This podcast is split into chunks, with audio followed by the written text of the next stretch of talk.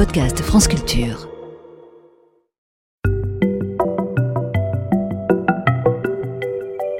Vous ne vous êtes sans doute jamais demandé qui était Alcide d'Orbigny. Je vais commencer par un détour avant de vous parler de notre personnage, un sacré naturaliste.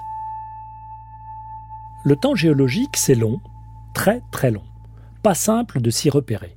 Pas simple de savoir si deux couches de calcaire observées en des lieux éloignés sont du même âge ou pas.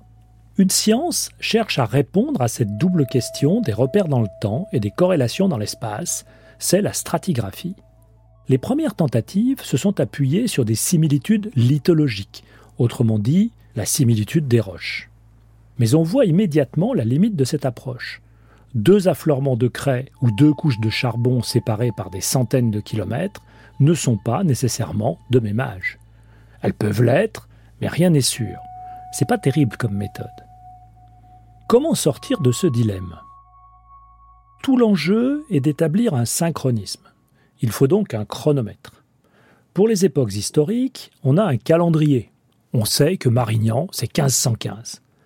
Mais sur des millions d'années, pas de calendrier. Les paléontologues ont mis au point une solution en s'aidant des fossiles. Ils ont fait le constat que ce ne sont pas les mêmes espèces, les mêmes formes que l'on rencontre dans les différentes strates géologiques. Il suffit alors, si l'on peut dire, de repérer des espèces ayant une assez large répartition spatiale, pour pouvoir faire des corrélations à grande distance, et une répartition temporelle pas trop étendue, pour avoir un chronomètre assez précis. Cette démarche est le fondement de la biostratigraphie. Notre ami Alcide d'Orbigny est un des pères de cette excellente idée qui l'a conduit à proposer un découpage du temps géologique en 27 étages. Ce système de chronomètre biologique est encore en usage aujourd'hui et ce serait déjà tout à fait extraordinaire si on ne devait que cela à Alcide d'Orbigny. Mais Alcide, permettez-moi cette familiarité, a apporté bien plus à la science. Allons voir. Alcide d'Orbigny naît dans la région de Nantes en 1802. Sa vocation pour l'histoire naturelle, il la doit à un père médecin. Lorsque la famille s'installe en Charente-Maritime, l'adolescent se passionne pour de minuscules coquillages récoltés sur les plages. D'Orbigny va découvrir que ce sont de petits organismes unicellulaires qu'il baptisera foraminifères, car leur coquille est percée de petits orifices, des foramènes. C'est une passion qui va l'accompagner toute sa vie, mais je vais y revenir.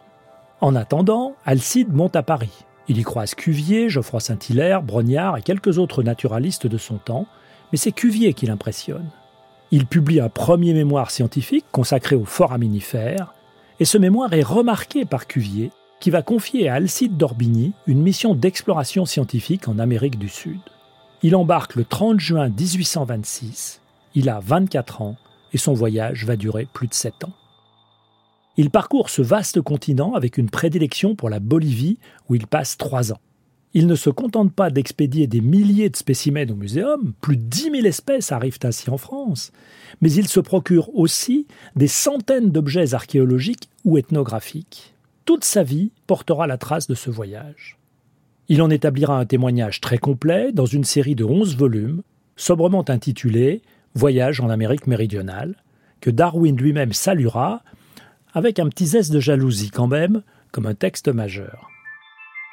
Dès son retour, D'Orbigny se passionne à nouveau pour la paléontologie et les petits foraminifères. Il les baptise, les décrit, publie. Tous ces foraminifères sont incroyablement divers et magnifiques au microscope. Mais comment faire partager son émerveillement? D'Orbigny n'hésite pas. Il sculpte dans du calcaire très fin une centaine de modèles très agrandis de ces petits bijoux. Il suffit ensuite de mouler les sculptures, puis d'en réaliser des répliques en plâtre. C'est déjà pas mal. Mais lui doit-on une œuvre majeure? Eh oui, son énergie est incroyable. En 1840, il se lance dans une folle entreprise d'écrire une majorité des fossiles les plus abondants en France. Cette œuvre sera la paléontologie française. Il a une idée claire en tête d'écrire les faunes fossiles de manière à pouvoir les utiliser pour caractériser, quoi donc, ces 27 étages.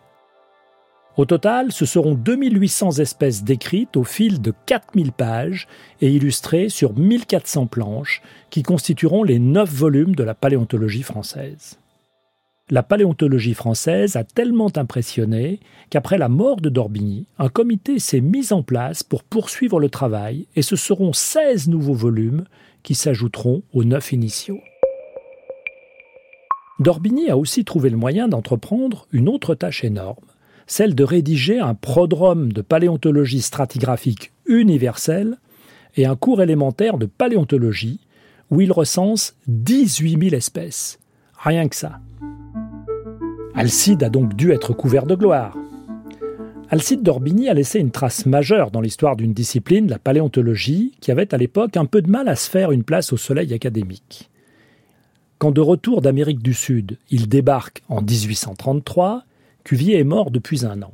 Pas question de faire une place au jeune prodige. En effet, affiché comme un poulain de Cuvier, tous ceux qui avaient subi l'autorité du grand homme se sont empressés de marginaliser d'Orbigny.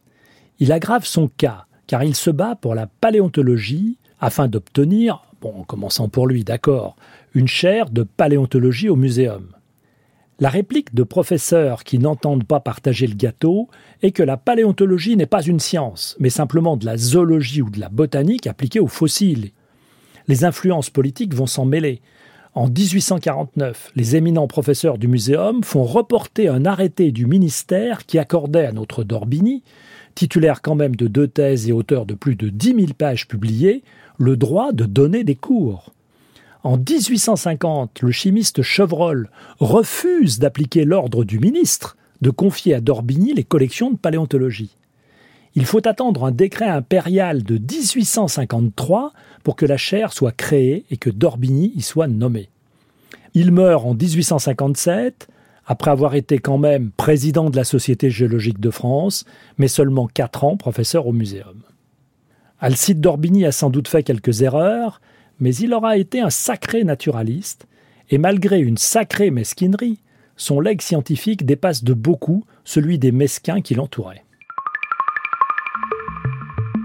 Le pourquoi du comment, science, par Bruno David, réalisation Charles Trou.